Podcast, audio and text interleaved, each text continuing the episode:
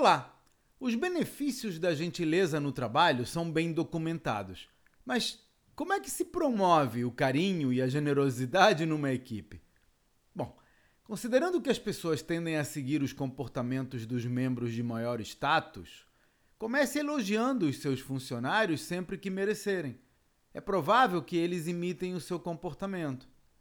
Outra coisa que funciona bem comigo é reservar um tempo, durante as reuniões de Zoom, por exemplo, para uma rodada de gentileza, na qual os membros da equipe são livres para reconhecer e elogiar o trabalho uns dos outros. Alguns minutos já são suficientes para criar a conexão.